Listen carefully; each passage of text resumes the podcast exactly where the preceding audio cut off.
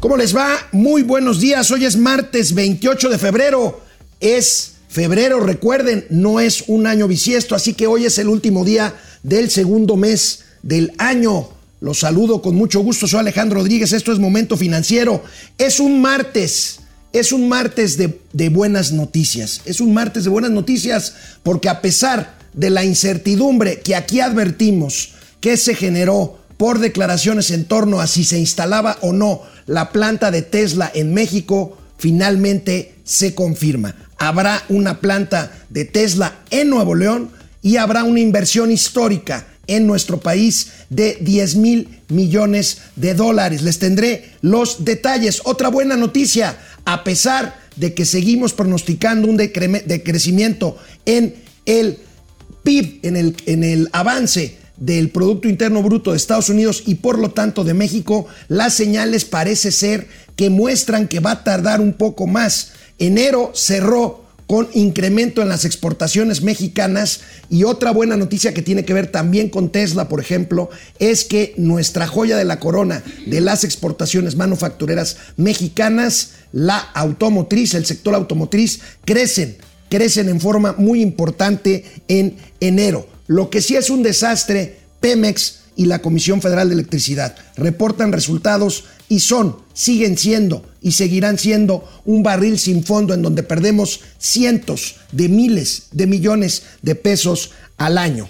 Por si esto fuera poco, las buenas noticias hoy tendremos visitantes de lujo aquí en el estudio de Momento Financiero, dos importantes académicas panameñas que vienen a hablarnos de conectividad, este país que se ha convertido en verdaderamente un hub para, no nada más por el canal de Panamá, sino también por vía aérea, pues un hub para transporte, para logística de personajes, de personas y de pasajeros. Hoy aquí en el estudio estarán las doctoras Enid González del Prado y Mariana Isabel Archibald de McPhee.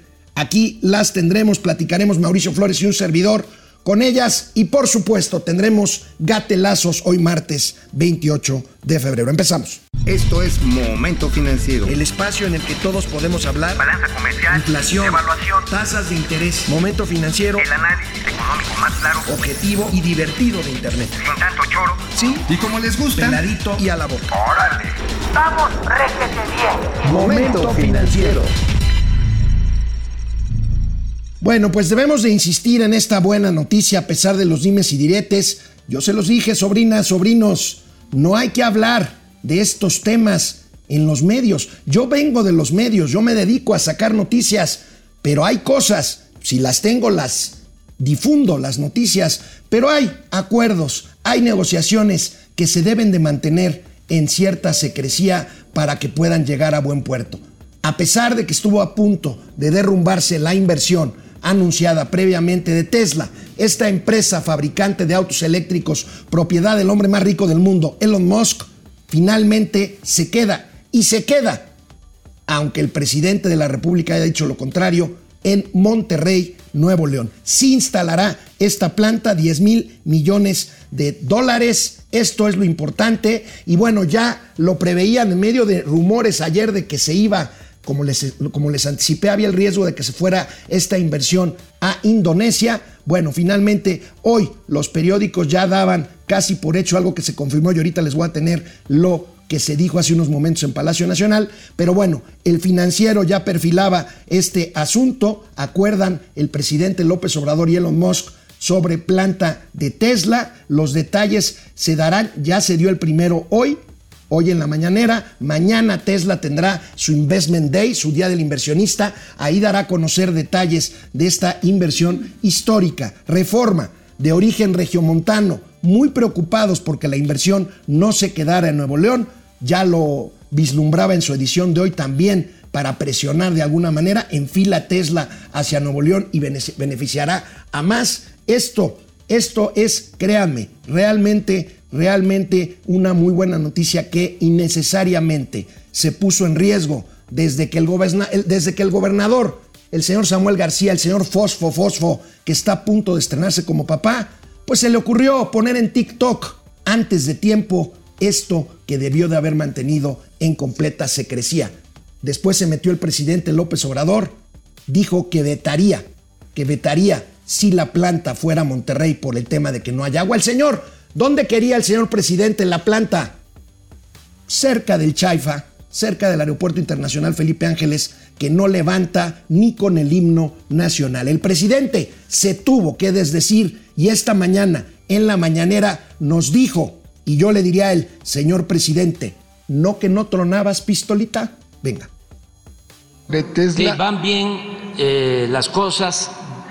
Eh, platicamos ayer con el señor Elon Musk, el director de Tesla.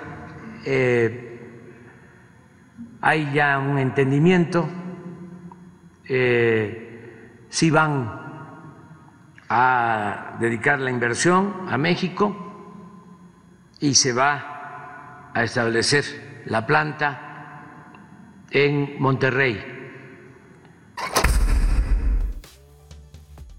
No es broma, aquí se los pusimos, aquí lo escucharon, aquí lo vieron. El presidente había materialmente vetado esta posibilidad apenas hace unas horas.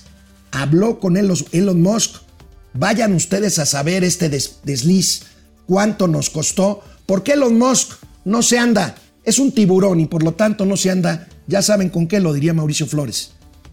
Esta, esta planta se podía haber ido o a Texas, en donde ese gobernador que no nos quiere mucho, Greg Abbott, estaba ya listo para recibir esta planta, esta nueva planta, ya hay inversión cuantiosa de Tesla allá en Texas, o incluso a Indonesia, en contradicción con este famoso nearshoring del que hablamos aquí un día sí y otro también, que es la relocalización de estas inversiones que antes se iban naturalmente a países asiáticos, a Vietnam, a Indonesia, a Corea, en fin, colocarlos aquí en un lugar muy cerca de la frontera del principal mercado, destino de estos productos y en beneficio de un México que no está para desaprovechar estas oportunidades de inversión, la inversión que se ha caído en los últimos cuatro años, como lo hemos eh, documentado aquí en Momento Financiero. En un momento más, Mauricio Flores escribió precisamente en su columna de hoy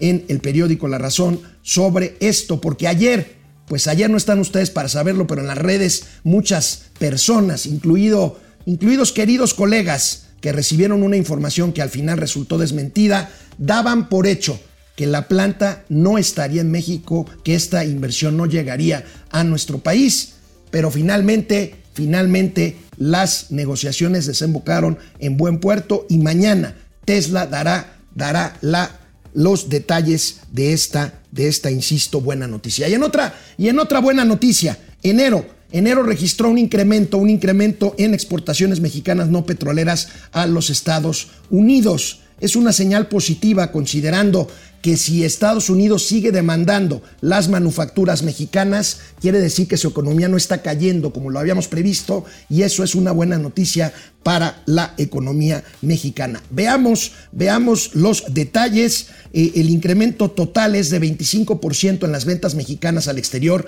la mayor parte de las cuales se van al mercado americano y destaca el sector automotriz 65% de incremento en las exportaciones, ahí tienen 64.9, materialmente 65% de las exportaciones solamente del sector automotriz, la joya de la corona de la economía manufacturera mexicana las, las manufacturas no automotrices crecieron 13.8%. Estamos hablando de enero, ¿eh, sobrinas, sobrinos? Manufacturas no automotrices 13.8% de avance. Las agropecuarias 9.8%. Las extractivas minería no petroleras, minería sobre todo, 9.6% y las petroleras 8.9%. Insisto, esto es exclusivamente, exclusivamente eh, enero de 2023 es una buena noticia, pospone un poco más pues el prepararnos para esta recesión eventual, recesión técnica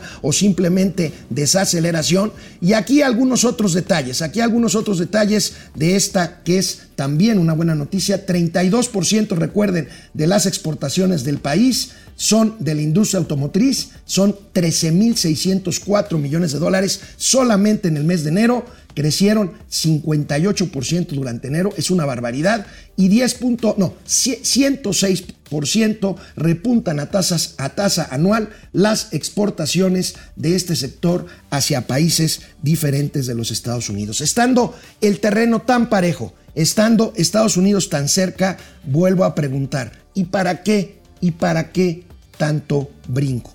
Tenemos 3.500, 3.600 kilómetros de frontera con la economía más grande, más fuerte del mundo. ¿Para qué buscar hacia otro lado? Pero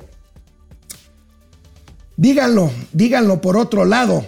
Por cierto, les tengo que decir, me están reportando de que la conferencia de mañanera, que aún no termina, ya va más de tres horas que está hablando el presidente de sus cosas, ya saben, está enojado por la marcha del domingo, muy enojado, pero bueno, hablando del tema de Tesla, el señor presidente dijo que no era la primera vez que hablaba con Elon Musk, que el fin de semana, ¿se acuerdan que les platiqué aquí que estaba supervisando las obras del tren Maya allá en la península de Yucatán? Ya ven que hasta subió una foto, según esto, de una luche que se le apareció por ahí a un obrero del tren Maya. Bueno, ahí, hoy, hoy dijo que había hablado ya previamente con Elon Musk. Mi pregunta es, señor presidente, ¿por qué diablos entonces todavía ayer lunes y el pasado viernes ¿Por qué diablos usted todavía dijo que vetaría la posibilidad de que Tesla se instalara en Nuevo León si no se resolvía el problema de agua cuando el propio gobernador Samuel García ya había decretado, más bien, ya había declarado, ya había declarado que una planta automotriz no necesariamente utiliza agua potable para su cadena de producción, utiliza agua tratada, para lo cual Nuevo León y la zona metropolitana de Monterrey es absolutamente súper habitaria. Entonces, ¿Para qué tanto brinco? Insisto, deberemos, sabremos eventualmente los detalles de qué implicó esta innecesaria eh, incertidumbre que se generó durante varias horas, por no decir durante un par de días. ¿Qué ganó? ¿Qué negoció el gobierno mexicano si es que fue así? ¿O qué obtuvo Elon Musk ante la amenaza de llevarse esta inversión a otro lado? al gobierno mexicano. Hoy el presidente se tuvo, insisto, que desdecir y confirmar que la planta se queda en Nuevo León. Ya, ya si hay agua, si no hay agua, si hay reservas, si no hay reservas, si va a haber una planta secundaria cerca del Chaifa o no, eso es lo de menos. La planta se queda en México, la planta se queda en eh, Nuevo León. Bueno, vamos a los resultados, a los resultados de Petróleos Mexicanos y de la Comisión Federal de Electricidad. Un verdadero barril sin fondo. El día de ayer, el día de ayer reportaron a la Bolsa Mexicana de Valores los resultados al cierre del año 2022. Petróleos Mexicanos, y lo van a celebrar, y ya sé, Chairos, tranquilos. Una ligera utilidad en el año 2022 de Pemex. Pero ¿saben por qué es la utilidad? Pues porque subsidiaron el precio de la gasolina y porque transfirieron esos recursos a las finanzas de petróleos mexicanos y porque el gobierno, nosotros le metimos una lana para tratar de emparejar el barco. ¿Por qué digo esto? Porque si estamos hablando de una ligera ganancia de mil millones de dólares en todo el ejercicio anual de petróleos mexicanos, durante el cuarto trimestre de 2022, durante el cuarto trimestre de 2022 solamente, el agujero, las pérdidas de petróleos mexicanos es de 172.567 millones de dólares. Ahí tenemos la gráfica. Miren, si esta gráfica no hace que hagamos algo con Pemex, entonces yo ya no entiendo. Puras barras hacia abajo, puras barras rojas de pérdidas y pérdidas y pérdidas de Pemex. Claro, celebrarán esa pequeña utilidad del año 2022 pero ahorita Mauricio les va a explicar de dónde viene, de dónde viene esta ligera utilidad que no representa absolutamente nada. Ahorita, ahorita veremos el caso de la Comisión Federal de Electricidad. Mauricio, buenos días. Buenos días. Oye, pero a ver, esto viene de las, este, las aportaciones del bienestar. Eh, ¿qué? La- las aportaciones del gobierno a Pemex para... Claro, Ah, claro. bueno, pues viene de tus impuestos y de los míos. Por eso estamos salvando la sangre de la nación, lo que nos da sentido, identidad, lo que nos ha orientado desde que el Tata Cárdenas le dijo a los malditos imperialistas, atrás perros neoliberales. ¿Tú crees que eso no vale la pena que estemos gastando tanto pinche billete? ¿Sabes cuánto va de aportación? Hasta yo me río. No, no, esta, Oye, esta oye. ni tú te la creíste, Chairo. No, no. Oye, imagínate, ¿cuánto va a ser lo que le tienes que meter? Le hemos metido de 2019 a la fecha. Así más o menos son 700 mil millones de varos. O sea, dos veces la cancelación del NAIM. Dos veces lo que costó la cancelación del Naim Ajá, sí, sí, y un piquito. Y Sí, y- diez veces lo que costó el Chaifa. Sí, no, bueno, eh, imagínate, si el presupuesto del INE por el que están haciendo tanto despedorre con el plan B fue de 14 mil millones de pesos, pues estamos hablando de cuánto, como, ah, pues como de, híjoles, como 40 veces. Sobrinos, como a. Mauricio Flores nunca No, se le no. entiende nada, yo vengo preparado. Y No, no entonces, vienes preparado. y entonces vean A ver, este tweet, Está, vean este está tweet, más preparada una quesadilla de tres pesos, hermano. vean este tweet de Gonzalo Monroy, que él sí le entiende a la energía y él sí lo explica mejor está que bien, Mauricio sí, que Flores. te voy a decir que él sí lo tiene. Ahí tenemos, amigo. Gonzalo Monroy, buen amigo. Saludos, Gonzalo. Como les platiqué, 2022 fue un año espectacular para la historia, para la industria petrolera con ganancias históricas. Está bien. Ajá. Bueno, Pero- pero además hay que ponerlo en perspectiva. Shell ganó 40 billones de dólares. Chevron, 36 y medio millones de dólares. Pemex, 23 Ay, millones de baros. ahí está, nada A ver, más. a ver, a ver. Nada más. A ver, ¿cuántas tortas y cuántos frutsis se pueden comprar con eso? ¿Para qué? Para llevar este, Ah, para la marcha acarreados a la 18 marcha de del 18. marzo. A ver, la 18 de marzo vamos a volver a refrendar nuestro compromiso con esta tierra que nos ha visto crecer y defender y cultivar con nuestra sangre. Pemex, Pemex no ganó lo que Chevron, Shell Oye. y todos los demás, amigo, a pesar de un año con precio del petróleo alto, Pero a ver, también con, con algo- dólar A ver, barato. Pero a ver, con algo peor, con algo peor. Un momento en el que la demanda de combustibles fósiles creció. Después de haberse aplanado el mercado por la pandemia y la recuperación, se vino un disparo fuertísimo. En Estados Unidos el año pasado, en verano, fue récord de ventas de gasolina. ¿Por qué? Porque los gringos que no se quieren ir muy y lejos. como efecto después de la pandemia, ¿no? No, no, sí, pero a ver, los gringos ahorita de Europa, pues como que Europa del Este como que no les gusta irse de vacations. Entonces, y muchos andan gastaditos de lana con el tema de la inflación. ¿Qué hicieron? ¿Qué hacen los gringos cuando no pueden viajar? No hacen lo de los mexicanos que nos quedamos a lavar trastes en casa. O a tomar el sol en la azotea. toman en la azotea y unas caguamas. No, ellos agarran, agarran la camioneta, la troca, agarran el camper y se chispan Sí, a recorrer. sí, sí. Eso es su país. Sí, sí, y es el-. Y fue una temporada histórica de consumo de gasolinas. Y aquí Ahí tienen, Chairos. Y ahorita volvemos al tema de Tesla, porque no he acabado. No, pero miren escribí, el desastre. escribí, yo escribí, yo escribí. Miren el desastre. No, no ya sé que escribiste, güey, pero si quieres que saque tu columna, llega temprano, no, compadre. No, pues no, no quiero llegar, ¿qué? A ver, vamos a ver esta quiero, gráfica. a ver, vamos a ver esta gráfica del desastre. Fíjense, 2022, Shell ganó. British Petroleum ganó. Chevron ganó. Este, Pero estos son todas datos acumulados. Ganaron. Pero estos son datos acumulados al cuarto trimestre. Precísalo. ¿Y? Pues sí, porque lo que estábamos hablando de los 23 millones de pesos de ganancia. Eso fue nada más en el cuarto trimestre. el cuarto trimestre. Que, que, qué bueno. Son las aportaciones del bien. Ah, acuérdate, Bueno. a ver, ¿de dónde van a salir los frutos Y y, por, las si, tortas? y por si esto ¿De fuera poco, salir, amigos, ¿ustedes ya vieron otra vez al señor Manuel Bartlett? Bueno, pues aquí las pérdidas de CFE. No, bueno. 40 mil millones de pesos. Aquí no se ve tan feo como Pemex, porque entre 2016 y 2019, En el gobierno de Enrique Peña Bebé. Bebé, hubo ganancias, Enrique Peña Preño. que no debe ser nombrado. Sí, no su nombrado. Ni, ni en la mañanera lo la nombran. O sea, No, no, no, no, no. Bueno, no me aquí está el toques, no me desastre. toques, No me, toques, a ese son. No, pero a ti te gusta Justin Trudeau, ¿no? no También, bueno, ¿qué, qué- tengo de malo? ¿A poco también- te echarías los- un los trío dos? con los dos? Pues, ¿por qué no? A ver, ya estamos en edad de cambiar, ¿no? No, yo no. Yo no. No le Bueno, saque, no le a ver, saque. Vamos No a regresar. el domingo A ver, después no, de la manifestación. no, No, después de que estábamos tan juntitos. No, no, no, no, decías, no, no, "Ay, no, sí, ya quiero no más te vi, democracia". éramos 500 mil. Bueno, según el presidente, nada más éramos. No, éramos como 500. como 500, nada más, según el buitres.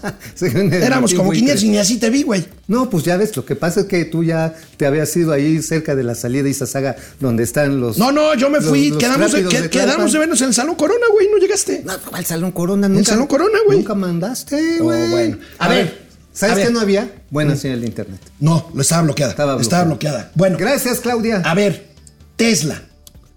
El presidente de la República, capítulo 1. No sirve la energía solar porque no siempre hay sol. No sirve la energía eólica porque no siempre hay viento. Vamos a hacer una refinería de cientos de miles de millones de pesos para refinar No, gasolina no son cientos que ya no miles. se va a usar. Son 332 mil millones de pesos. Ok, cientos de miles. Tres cientos de miles. Ah, por eso, pues Pues ya está. precisa. Entonces, pues ahí está. ¿Cuál es tu bronca? Pues precísalo. Bueno, que es, esa, esa refinería va a ser una maravilla de ¿Qué la le pasa?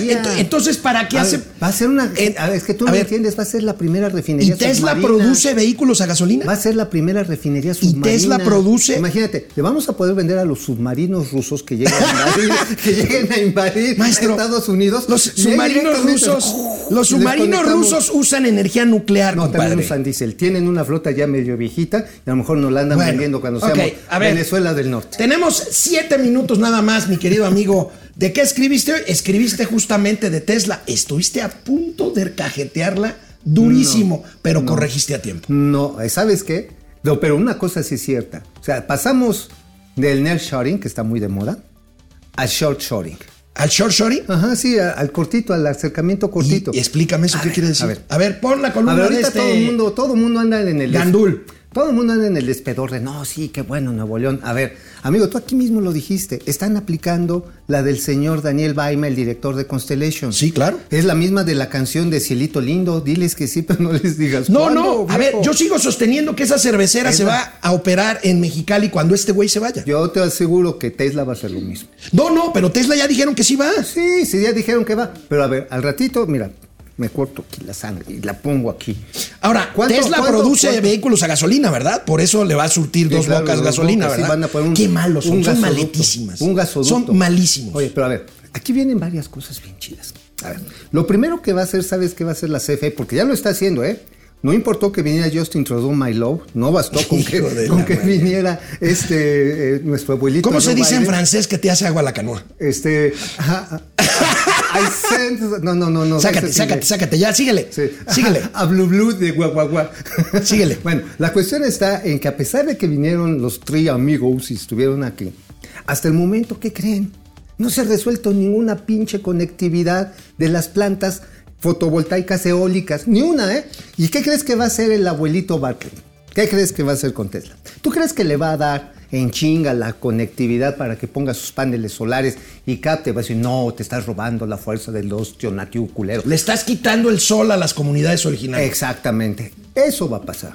Eso dice. Claro que, y eso va a pasar. Entonces, mira, si bajita la tenaza, le, le van a querer poner tapones. Por eso el señor Elon Musk, que no es ningún tarado, y sus ingenieros, dicen, "Ch, ch, tranquilos, igual que lo de Baima, estamos haciendo el proyecto ejecutivo. Ah, bueno. y, se lo van, y es lo que dije. Yo, yo pago por ver No, hombre. qué tuvieron que ceder ante este tiburón que es Elon Musk para que finalmente no hiciera el presidente el mismo ridículo. Saben que puse, chequen mi cuenta de Twitter. A ver, ¿sabes Hace un fue? ratito puse ¿Sabes un fue? tweet. ¿Sabes cuál fue? Hubiera pagado, amigo, déjame terminar. Hubiera Uy. pagado yo una lana. Uy, ya, ya pareces mi señora. A ver, hubiera pagado yo una lana, puse en mi Twitter, porque en el 2018, octubre, Elon Musk hubiera hablado con este Señor. bobo, el presidente de la República, Ah, ya dile pendejo, te todos son 4.200 pesos de para multa. que no cancelara el aeropuerto de Texcoco. A ver, seguramente... y Hoy va. vamos a hablar del aeropuerto de Panamá, ¿eh? Ah, Estoy ver, bueno, ellos ver, no tienen la culpa. A ver, ¿cuál es el cambalache? Y ahí te va. Ahora sí, salidito de la, de, de la caja de pan. cabrón. ¿Exclusiva? Sí, claro. Papá. Pues puse a ver. Pues ahí está, pues tú que te pones ahí a todo A filosofar, órale. A filosofar. A ver, ¿dónde estuvieron las ventajas competitivas? Una, va a haber proceso ipso facto, fast track, para todo lo que se trate de importaciones temporales. ¿Y sabes qué esto significa? Devolución de impuestos en chinga. O sea, muchas de las partes no las hacen aquí en Tlulyehualco, hermano. Las partes de plástico no las hacen aquí en Tlaxcala, no hacen los casetones de los Tesla como hacen casetones para tráiler ahí cerca de Puebla. No. Ahí lo que van a hacer son muchas piezas a negar de todos lados y el procedimiento aduanal es bien complicado y es un pedo. Ahorita anda agilizándose, pero es bien complicado. Ese es el primer acuerdo. Me das entrada rápida, fast track. No, no, ahora sí que me pones casi, casi una aduana dedicada para que entre y salga. Y Oye, facilidades fiscales, por supuesto. A ver, Ahorita que nos sobra el dinero. Sí sobra, pero para otras madres, no para lo importante. A ver, a ver, a ver, el derecho de importación es una lana que se paga por cada trámite. Y ese trámite, por ejemplo, a una empresa mediana, me- mediana grande, le anda costando de 3 a 4 millones de dólares anuales. Imagínate una empresa de este tamaño. ¿Ok?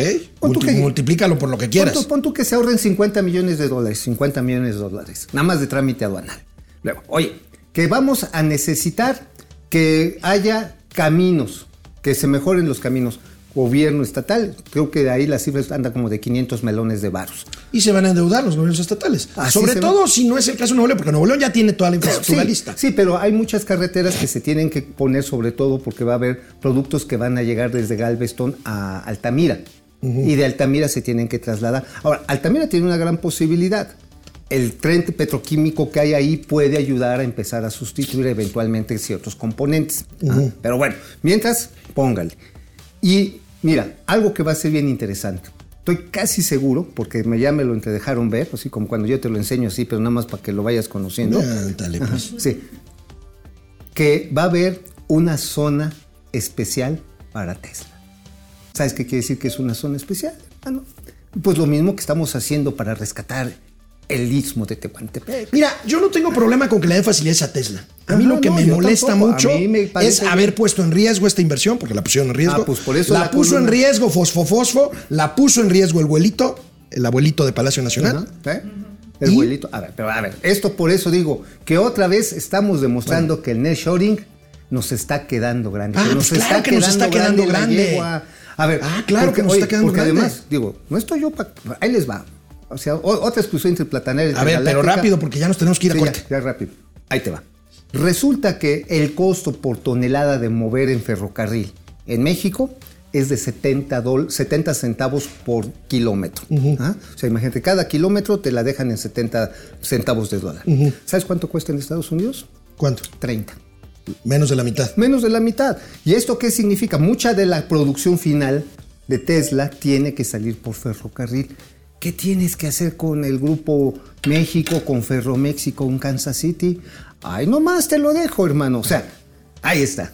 Ahí está. Presidente, Nos está Ay. quedando grande la yegua, como dijo, como dijo la regresamos. Oye, a oye, ¿y la un- del Independiente? Ya, ni modo, ya no, tenemos tiempo. Uy, no, hay un tema bien A ver, A 15 ver. segundos rápido, por No, favor. 15 segundos. Amigo, A ver, ¿te acuerdas del despedorre que hay aquí en City Towers, Green and Black?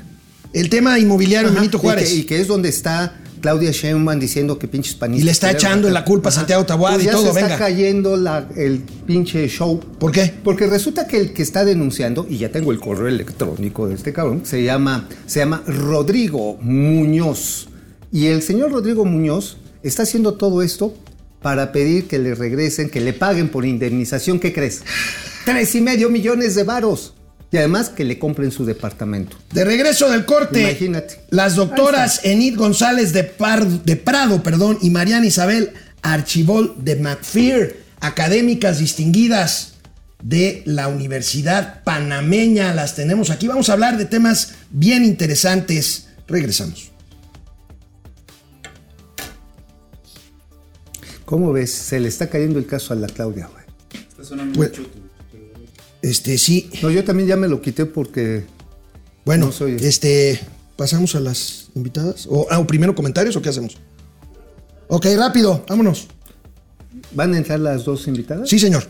Y- Las dos y los otros dos también. Ya está. ¿Sí alcanzan las sillas? Sí, sí, sí, ahí están ya. Ah, ok. ok. Ah, sí, las saltitas. Aguántenos cinco, dos minutitos más, cinco minutos más. Sí.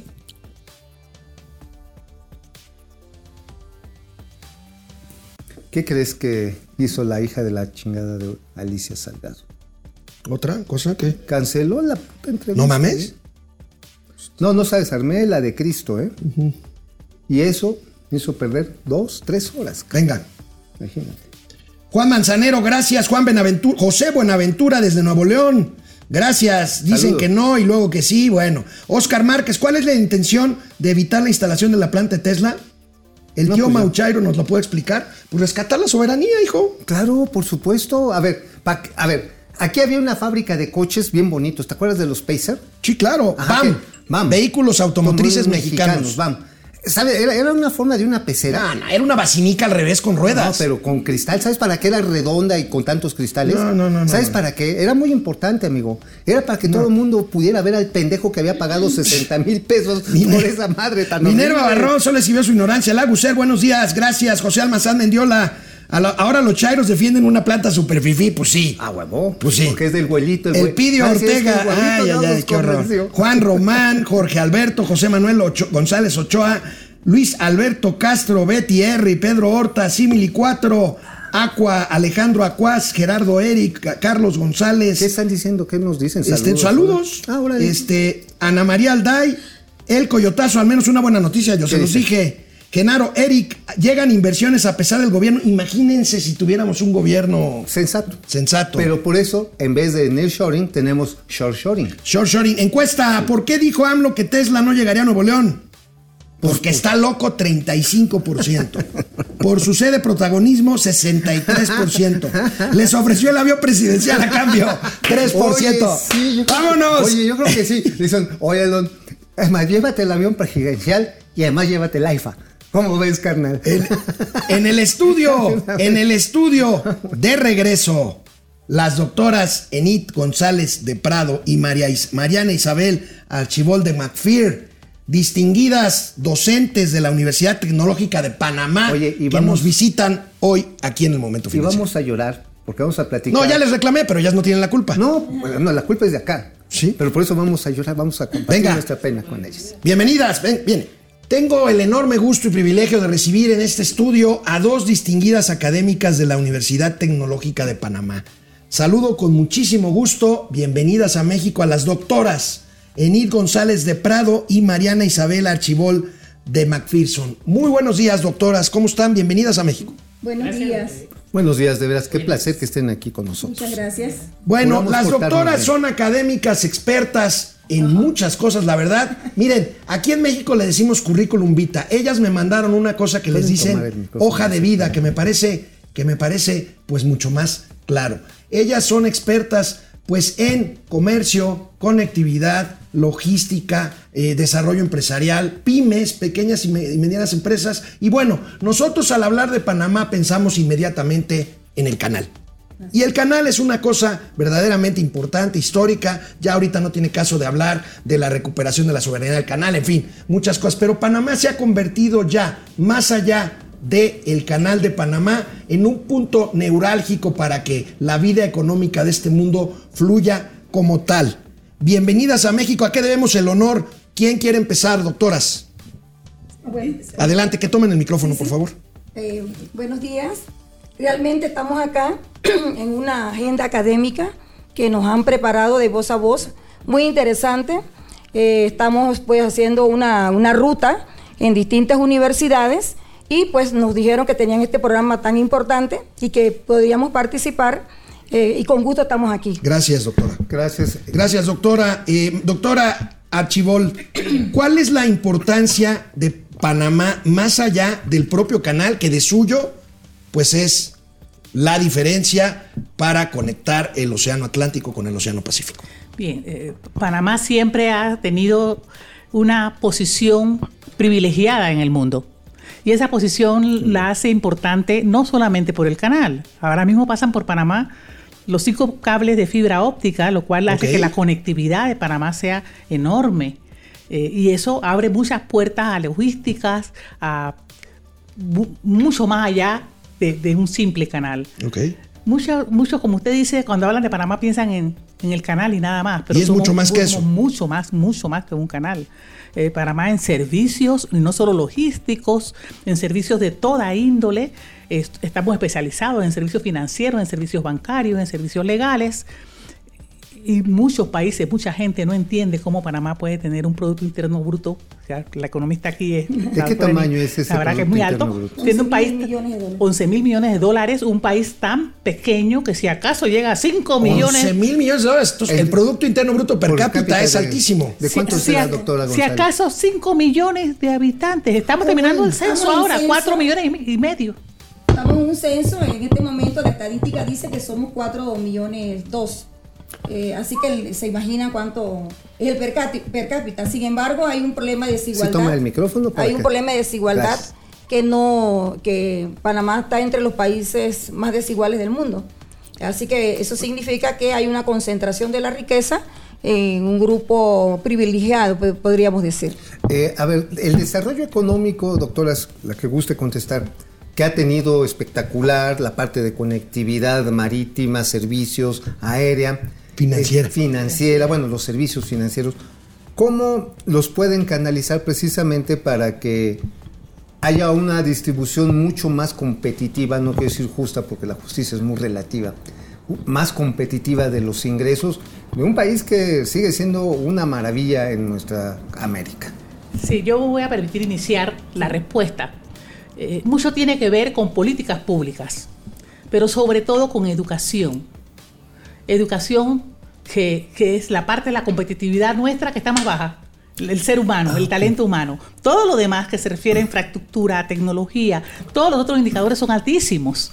Pero la parte del talento humano baja un poco esa com- competitividad. Es decir, podríamos ser todavía mucho más competitivos No, bueno, ahorita. pero ahorita- es por la educación. Y eso, pues, es un asunto de, de iniciar desde pequeño. Y, y a todo el mundo, eh, la pandemia no le ha hecho un gran favor, Sí, no, porque no, los sí, pequeños salieron eh, muy perjudicados claro, en, eso- en sí, esos dos claro. años. Eh, pero sí se están haciendo eh, ingentes esfuerzos. eh, no solamente desde el gobierno, sino desde muchas entidades particulares, para que haya una estimulación a los niños, para que los adultos aprendan cosas que tienen que aprender, porque hay una variedad muy grande, si bien hay una, bien- una desigualdad financiera, porque allá todos estamos mezclados de todo, allá no hay eh, la colonia como en todos los demás países de esto y de esto y de lo otro, allá estamos todos mezclados. Así es. Eh, sí hay una diferencia en, en el aspecto socioeconómico. y, y los estudios dicen que gran parte de esa diferencia se debe a la desigualdad en la educación. Así que es. ahora mismo la educación pública está en crisis y muchos, muchos hacen esfuerzos enormes por incluir a los niños, a sus hijos en escuelas particulares. Qué porque- parecido a México, ¿eh? porque Sí. realmente eh, preparan mejor. Hay de todo, ¿no? Pero preparan mucho mejor que las escuelas. Ahora, públicas. doctora González de Prado, ¿qué están haciendo en Panamá concretamente en el tema educativo? Porque es una asignatura pendiente en México. O sea, en México Sí. tenemos un problema de modelo educativo. eh, tratamos de cambiarlo hace años. Este gobierno lo cambió de nuevo y, y como que lo quiere cambiar otra vez a modelos que ya manifestaron su fracaso. ¿Qué están haciendo en Panamá para darle la vuelta a este tema que veo que lo tienen muy bien ubicado, muy bien diagnosticado, que es, que es el tema educativo? Este, doctora González. Sí, bueno, eh, hay un programa que se está llevando, por ejemplo, una de las deficiencias en el tema del, del idioma, en el inglés. eh, se- ajá, entonces en eso, este, pues se tiene un programa para las escuelas, eh, algunos a los profesores se están mandando a Canadá y a otros países también a formarse, de manera de poder elevar la competitivi- competitividad de este recurso en esa área. segundo idioma. Según el- en un segundo idioma, así es. Y en matemáticas, ¿cómo andarán? Y en ciencias exactas, eso también digo, porque aquí fallamos horriblemente, pero no. Doctora Chibol. Sí, mire, eh, eh, es, un ejemplo que nosotros ponemos porque en Panamá ahora mismo muchos grupos de jóvenes están haciendo programas para niños y para jóvenes muy lúdicos. Ok. Para que los niños a, a manera de, de tutoría puedan apoyarse, puedan ayudarse en el aprendizaje de los conceptos de la matemática y elevar su capacidad analítica. Eh, y eso ha ayudado muchísimo porque son jóvenes. Inclusive en la misma universidad tecnológica hay un grupo grande de, de tutores que son estudiantes y sabemos que a los niños les gusta estar con similares. Claro. Y, y- y los estudiantes son un modelo pa- para esos jóvenes que están todavía En vez del maestro secundaria. En vez- En vez aquilosado. del maestro viejo ese, sí. Entonces, esto, esto son-. Ahí me hablan. Es, es- clase. es muy bonito el, el programa y eso al, al mismo tiempo le sirve a, a los estudiantes nuestros buenos eh, de, de horas de servicio so- social. Ah, qué interesante. Sí. Entonces, involucran a los estudiantes, digamos, de De niveles acá. medios, eh, universitarios. Universitarios. Universitarios. Son estudiantes Para casi todos de ingeniería, de licenciaturas, para que vayan a los quintos o sextos años de la escuela, ustedes aquí le llaman preparatoria. no sí, sé. preparatoria es Ahora vayan educación allá, media superior, antes de misma- la universidad. Antes de la universidad, para que vayan allá y, y complementen lo que el, ma- el profesor, el maestro que Ok, dice aquí les da. Vaya. Doctora, doctora Sí, sí. González, a ver, adelante, Sí, sí, por favor. Desde la Facultad de Ingeniería Industrial, que es de donde nosotros pertenecemos. De la Universidad de Tecnológica la de Universidad Panamá. Tecnológica de Panamá. Tenemos ese programa de servicio social eh, bastante eh, este, dinámico, diríamos muy dinámico, eh, a tal grado que nosotros tenemos ya pues eh, ese programa para aquellos que están entrando al, al primer año, porque hay fracasos en matemática, entonces para que los estudiantes le puedan ayudar. Así que es muy, es muy interesante y está creciendo eh, eh, en tanto los tutores y en cuanto a los estudiantes. Y, por ejemplo, en la parte de educación para la vida, educación financiera, educación de emprendedurismo, lo están viendo porque, digo, en México durante muchos años nos educaron, educaron para ser empleados, para trabajar. Y hasta apenas reciente tiempo se ha estado tratando en este gobierno De que los jóvenes emprendan negocios. emprendan Sí. y que sean sus propios patrones y después desarrollen Sí, empresas. yo puedo iniciar pues la, la- la respuesta. Sí, nosotros en todas las, eh, la- las carreras de la Universidad Tecnológica hemos incorporado un curso que se llama Formación de Emprendedores y allí nosotros ya eh, tratamos pues de promover ese talento y han salido algunas patentes. Eh, o sea, sí, eh, patentes, uno, por ejemplo, uno de mis estudiantes, este, una patente muy interesante. eh, y es- eso, eso para, desde el punto de vista del ranking mismo de la universidad también le da un, un valor agregado. Eh, a nivel de las escuelas primarias, secundarias, eh, se está agregando esta materia también como una formación ya en, en el currículum, de manera que eh, los jóvenes se vayan formando con ese pensamiento que no todos tenemos que ir para un trabajo en una Claro. empresa formal. Para terminar, doctora, doctora Chibold, ¿cuál es, ¿qué está haciendo Panamá y México juntos para aprovechar pues, una relación estrecha, para aprovechar pues, las facilidades logísticas que brinda Panamá como país en todos esos servicios que ya hemos dicho? Yo veo que hay pues una relación creciente con México. ¿Qué está haciendo Bien, México-Panamá? Desde hace muchísimo tiempo, Panamá ha tenido siempre muchos convenios con, con México. Eh, desde que se iniciaron las carreras de ingeniería mecánica industrial, electromecánica, vinieron profesores, vinieron estudiantes de, de, de Panamá a Monterrey, por ejemplo. Al TEC de Monterrey. Al, TEC de Monterrey. a la universidad al- también. al- al- ajá, a, a terminar las carreras de ingeniería mecánica industrial, mecánica eléctrica, para entonces regresar a Panamá. O sea, desde hace mucho tiempo que esa relación existe. Ahora seguro que se está a- acentuando mucho más, eh, porque Panamá tiene unos índices financieros, económicos muy elevados. Sí. Hay Eh, muchas empresas financieras asentadas ahí en Canadá, en Sí, Panamá. sí, hay un área, ustedes hablaban de área especial y el área especial Panamá Pacífico eh, eh, tiene muchísimas empresas transnacionales, eh, eh, muchas de las cuales eh, requieren muchos ingenieros y egresados nuestros. Pero sí, hay, hay un gran, ahora mismo, por ejemplo, un- una gran relación, estamos no solamente la Universidad Tecnológica de Panamá, otras universidades, haciendo pasantías de docentes e investigadores con los homólogos de acá de, de México para estudiar las mejores prácticas de uno y del otro. Pues bueno, hay mucho que platicar, pero el tiempo de televisión es muy corto, Bueno, doctoras. pues habría, habría que hacer un programa especial en Panamá. Habría que hacer un programa y, yo quiero decirles. Yo nada más una cosa. El centro de Panamá, la forma en la que la han construido, Ahora- es de lo más hermoso en términos arquitectónicos Sí, es muy que hay bonito. en la región. O sea, valdría la pena.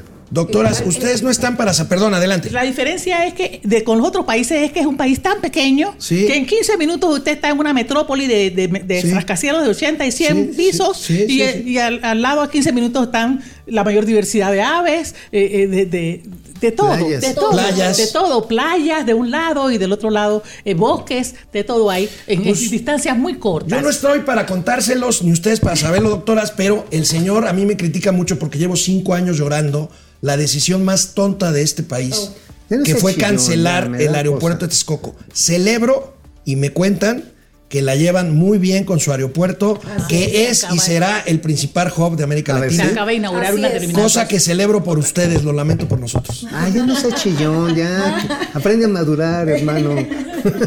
Doctoras Enid González de Prado y Mariana Isabel Archibol de McPherson, muchísimas gracias por venir. Bienvenidas a México, disfruten ¿Cómo les va con los taquitos y los tequilas? ¿Bien? Súper bien, súper bien. Bueno, Estamos, trasnocha- estamos trasnochadas porque Ah, bueno. sí, sí, sí, hasta las 2 de la mañana. Xochimilco andábamos allá. Ah, De noche. Bueno, noche. pues lo que les falta, les falta Garibaldi. Les falta Garibaldi. Gracias, gracias, Nos vemos. Ahorita regresamos con los gatelazos.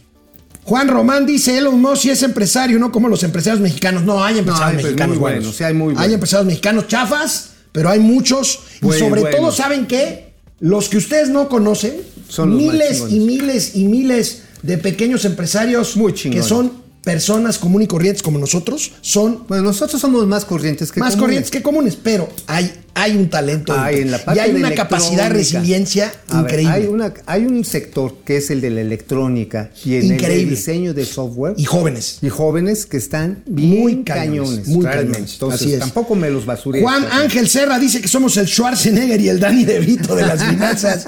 Claudia Rosa, ya se había dicho solo que el señor presidente quiere ser el protagonista. Twins, Pues sí. Twins, güey, ¿te acuerdas? Twins, Twins, claro. Pierde el Rosario. Saludos desde Tampa. La inversión de Tesla es a muy largo plazo. Sí. Pues sí. Eso es, pues buen punto, Pierre. Buen Eh. punto. Y por eso no le gusta al presidente, porque lo de él es lucirse él. Ajá. Entonces, ahorita el señor Elon Musk ya le dijo que sí, pero no le dijo cuándo. Es lo que dices, Genaro Eri, Julio César Jiménez. Vamos a bloquear las entradas de la ciudad para que no entren los acarreados de López Obrador. Julio César No, Jiménez. no, tampoco, tampoco. El 17 de marzo no hay que dejar los acarreados de la. No, no, que lleguen No, los que que quieran, hombre, que hagan lo que quieran. A, a- por la, por la- la plaza es de todos, así Claro, sí. que. Nada Lástima más que se van a no gastar una lana. Nada más, no se dejen acarrear. No. Ah, bueno. Eso sí. Antonio Pedraza, Blancas, Álvarez, Marielita Bonita, seguiremos llorando por la cancelación de Texcoco. Sí, Tú sí. tú- Marielita Sí, también. Y yo con Ah. ella. Rodolfo Chillón, Escobar, hay- Orates hay Quiso, Rodolfo Escobar, ya voy. Marbella, Marbella, Morales, el tío Mao bien comportado, se portó bien con las visitas, ¿verdad? pues claro, Qué sí. bueno. Oscar Márquez, gracias. Hay una aportación, A ver, ¿de quién 129 pesos, Marco Órale, Antonio sí Medina. se mocharon. Musiquita, por favor, Inge. Vamos a desayunar ya. Muchas gracias, muchas gracias. Eso. Marco Antonio Medina, gracias. Nos dice que somos el chapucero y el atolini de las finanzas. Qué chinga tan horrible Si nos pusieron. la madre. ¿eh? Oigan, no saben los gatelazos que tenemos todavía derivados de la marcha. No, Ayer bueno. les pasé varios. No, Todavía. bueno, oye, oye, traen el asterisco así, mira. Sí, cabrón, el presidente muy enojado hoy en la mañanera. Muy, muy enojado. Sí, sí, sí. Muy, No lo calienta muy, ni muy Elon enojado. Musk. No lo calienta ni Elon Musk. Venga, sobrinas, sobrinos, siempre buscar trabajo o cambiar de empleo resulta en lo general una pesadilla, pero esto se acabó. Los invitamos a descargar JobLab, la aplicación que les acerca a todos ustedes con los mejores empleadores de México. Basta que descarguen de la tienda virtual la app JobLab, hagan un test, precalifíquense y eso es todo. JobLab dejará que el trabajo los encuentre a ustedes. JobLab patrocina los gatelazos. ¿Habrá empleadores panameños eh, que estén aplicando para YourLab? Vamos a checarlo. Eso sería interesante. Chequémoslo con los de JobLab, mi querido Argenis. A ver si hay- Porque hay trabajo en Panamá, ¿eh? Sí, güey, ya en una de esas. Es un caso ahí verdaderamente bueno. aquí su cagadero. vámonos. ¡Gatelazos! Vienen. No podía ser de otra forma. Seguimos con los Chairo Gatelazos que inauguró la marcha del domingo. Primero, a ver, No se la acababa. el único güey que no esperó instrucciones de su abuelito y salió antes que nadie a- No, no, que no, la no es marcha, así, no es que, así, la ma- sí. que la marcha había sido un fracaso, que había sido un, este, ¿cómo dijo? Una farsa. Una farsa. Mario Delgado, presidente, ojitos. presidente de Morena. Miren nada más los memes que Lánzate, salieron a partir de esto. Miren nada más. ¿Por qué aquí hay está. acarreados? ¿Por qué van en orden y en paz? ¿Por qué no están rayando las paredes ni destruyendo cosas? ¿Por qué no están sacando los osos? Y bueno, miren cómo quedó el presidente de Morena con la marcha. Dice Mario Delgado al ver que sin acarreados se llenó el zócalo y las calles alrededor. Oye, pues si es que a ver, una de esas embutidas sí le botan los ojos a cualquiera. ¿Más? Sí, imagínate, pues imagínate. Bueno, vamos a ver estas maravillas. A ver. Tengo algunos gatelazos Pues, pues, largos. Como a ti Ay, te- a la larga te acostumbras. Bueno. Si enviaron Chairo reporteros a la marcha a tratar de provocar a quienes marchamos sin agenda política, pues era de esperar que les pasara esto. A ver. Vean, una maravilla. A ver, viene, Chairo. ¿Qué piensas de Genaro García Luna? Ah, también el presidente ha dicho que la gente viene a manifestarse hoy para defenderlo. ¿Tú qué piensas de eso? ¿Tengo cara de narco? ¿O tengo cara de corrupto? A mí, si García Luna hizo algo, pues que lo metan a la cárcel. Nada más que te voy a decir una cosa. Lo va a meter a la cárcel los norteamericanos, no el presidente de México, no la Fiscalía de México. Estas son las contradicciones de este gobierno. El gobierno es propaganda y lo que queremos nosotros es simplemente pues que cada quien compita como quiera, ¿no? Yo ni soy de ningún partido, pero sí soy estudiado. ¿Qué opinión te merece que los entre los convocantes pues esté Felipe Calderón, quien era el jefe de García Yo no Luna? por Felipe Calderón, hermano. Pero ¿por qué, qué opinión te merece de que sea parte también de la Yo marcha de los que convocan? Va a asumir los costos políticos de haber tenido en su gabinete a un personaje tan oscuro como García Luna. ¿Estás en contra del gobierno de López Obrador? Yo voté por López Obrador. Y solo es en, en defensa del INE, Así por es, lo me que parece que el INE es un buen organismo y me parece que es históricamente algo que ha sustentado y, y sostenido la democracia en México. Pinche madrazo. perro, tu banana. Oigan, yo sé que ya hay chairos. Chupa, chango, tu chupón. Yo sé que hay chairos que ya nos acusaron de que ese personaje tan bien preparado Ajá. es el hermano del ex becario. Del exbecario, Que fue sí. sembrado ahí para, Ah, para- para, hacer. Para Hacerle ponerle- el frente ideológico Oye, a las provocaciones de la cuarta Ese chairo reportero iba así con el, las. O sea, Las ni siquiera. Es como molécula. Ah, sí, se la, bueno, ya trae el cuerpo de molécula, pero como molécula de hidrógeno, hijo Sí, de la no chingada. Sí, es, es un tinaco así. Pero más allá de su físico, la idea era decir, allá se dieron cuenta que están trabajando para García Luna.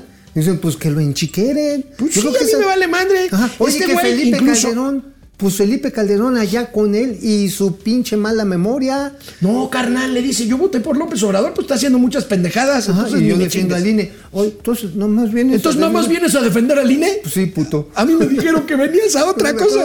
Bueno, No sé. Chuy, Chuy, vocero. Escríbele, escoge bien a tus reporteros, Escoge carnal. bien a tus reporteros. Eh. Aquí otro. A ver, otro.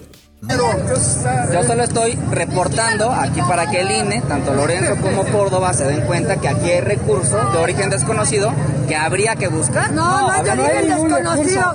Yo con- mi bolsa. Sí. Soy profesora de educación primaria, jubilada, gano 12 mil pesos mensuales.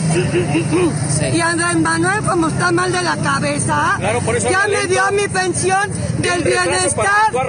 Y mis hermanos, ¿Y eso? que ganan Yo voy 35 al mil y 40 mil el pesos, como son pesos. mayores que... Otro, No, otro carnal. periodicazo en el No, hocico. ca- Oiga, es que aquí hay recursos sospechosos. No, no, no, no, espérame. no, no, no. A mí, mis polainas. Yo soy una maestra jubilada, recibo dinero, trabajamos. Aquí no es dinero Oye, desconocido. amigo, este Oye, está ¿qué, este- qué cachetadones así tan cabrones No, a, no, a no, los no, no, no, no. No, yo esperaba, ¿sabes qué? Ver ahí a- al Facundo Malo, al Hernán. Ah, sí, no se atrevió a ir al güey. No, güey, pero tampoco fue este Tontolini. Na- no fue Tontolini. Ajá, no este, fue este, esta, ¿cómo se llama la del pañuelito verde? eh, ¿Viri Ríos? Ah, no, este. Eh, ¿Quién sabe? Pero Viri Ríos seguramente va a escribir en el New York Times o dónde escriben, dónde escribe en el Pues país. no sé dónde la Va a describir, va a decir, no, mira, de acuerdo a nuestros cálculos, y ya después de este cálculo matricial fueron 15 mil güeyes. bueno, ver, amigo, este próximo gatelazo A ver. es una joya de que el pueblo es sabio. A ver, este yo creo que está destinado a ser uno de los gatelazos del año. El pueblo sabio en una de las marchas del domingo en las plazas públicas del país. Me llamo Calzón Sin y soy de Sinsunzan. Yo vengo porque siento que es una trampa eso de que los partidos políticos eh, chiquitos, si no llegan el número de, de votantes, se hagan eternos. O sea que le den los votos con el partido que van ali- en alianza. Entonces están, ahí se está perdiendo el dinero, no en el INE. Ese plan B no sirve para nada. Y, y- además, mire, AMLO dice que, que yo soy este, un fifí, pero si yo soy un fifí, pues él es una popó. También dice en su, ese noticiero de la mañana que, que yo soy, nosotros somos de clase media. Y pues está bien, ojalá, y pues está bien, yo soy de clase media, pero si soy de clase media, pues él es de media clase. Mi cartulina, yo ahorita voy a comprar aquí la papelería una cartulina para ponerle este, las nalgas y el INE no se tocan. Y este lo quiere desbaratar al INE, hombre. Ay, señor, pues, perdónenme, puedo mal hablar, pero usted que es lo que siente el pueblo de México allá en el rancho. No creemos las mentiras que nos dice la televisión de la mañanera. Pero yo que soy un indio, ya lo que mejor les voy a recomendar a toda la gente, que en lugar de la mañanera, se echen el mañanero y van a estar más contentos todo el día. Bravo, por calzón, amigo. No mames, de Sinsunsan. Las nalgas no, se, tocan. El INE tampoco. Solamente se tocan cuando hay permiso. Ajá. Y- y mejor- y mejor el mañanero que la mañanera. Qué maravilla, calzón sin Oye, de sí, no, no, Mi respeto. ¿Con qué claridad? Oye, es una Oigan, trampa eso de los partidos. Es auténtico, no es un actor, ¿eh? No es un actor, es auténtico. Sí, no, totalmente. Digo, pues que es, es allá en Michoacán, ¿no? Sí, sí, sí. claro. Pues a ver, la raza, la banda, lo- los rancheros, se dieron cuenta de que cuando nos dicen fifi, nos los dice alguien que es una popó. Oye, si, si yo soy de clase media, pues el presidente es de media clase, cabrón. No está bueno. Y bueno, nada más le faltó decir, nada más le faltó decir al tío Alex, citar al tío Alex de que están celebrando el tipo de cambio. El Yo cambio de ya tipo. quiero que celebremos el cambio de tipo. Nos vemos mañana. Oye, hay otra aportación. Sí, sí. A ver, a ver, ¿quién, quién, quién la manda? Teresa Anaya, 65 Ay, varos. Teresa, gracias. Oye, ya juntamos 180 varos. Cuántas Kawasaki salen.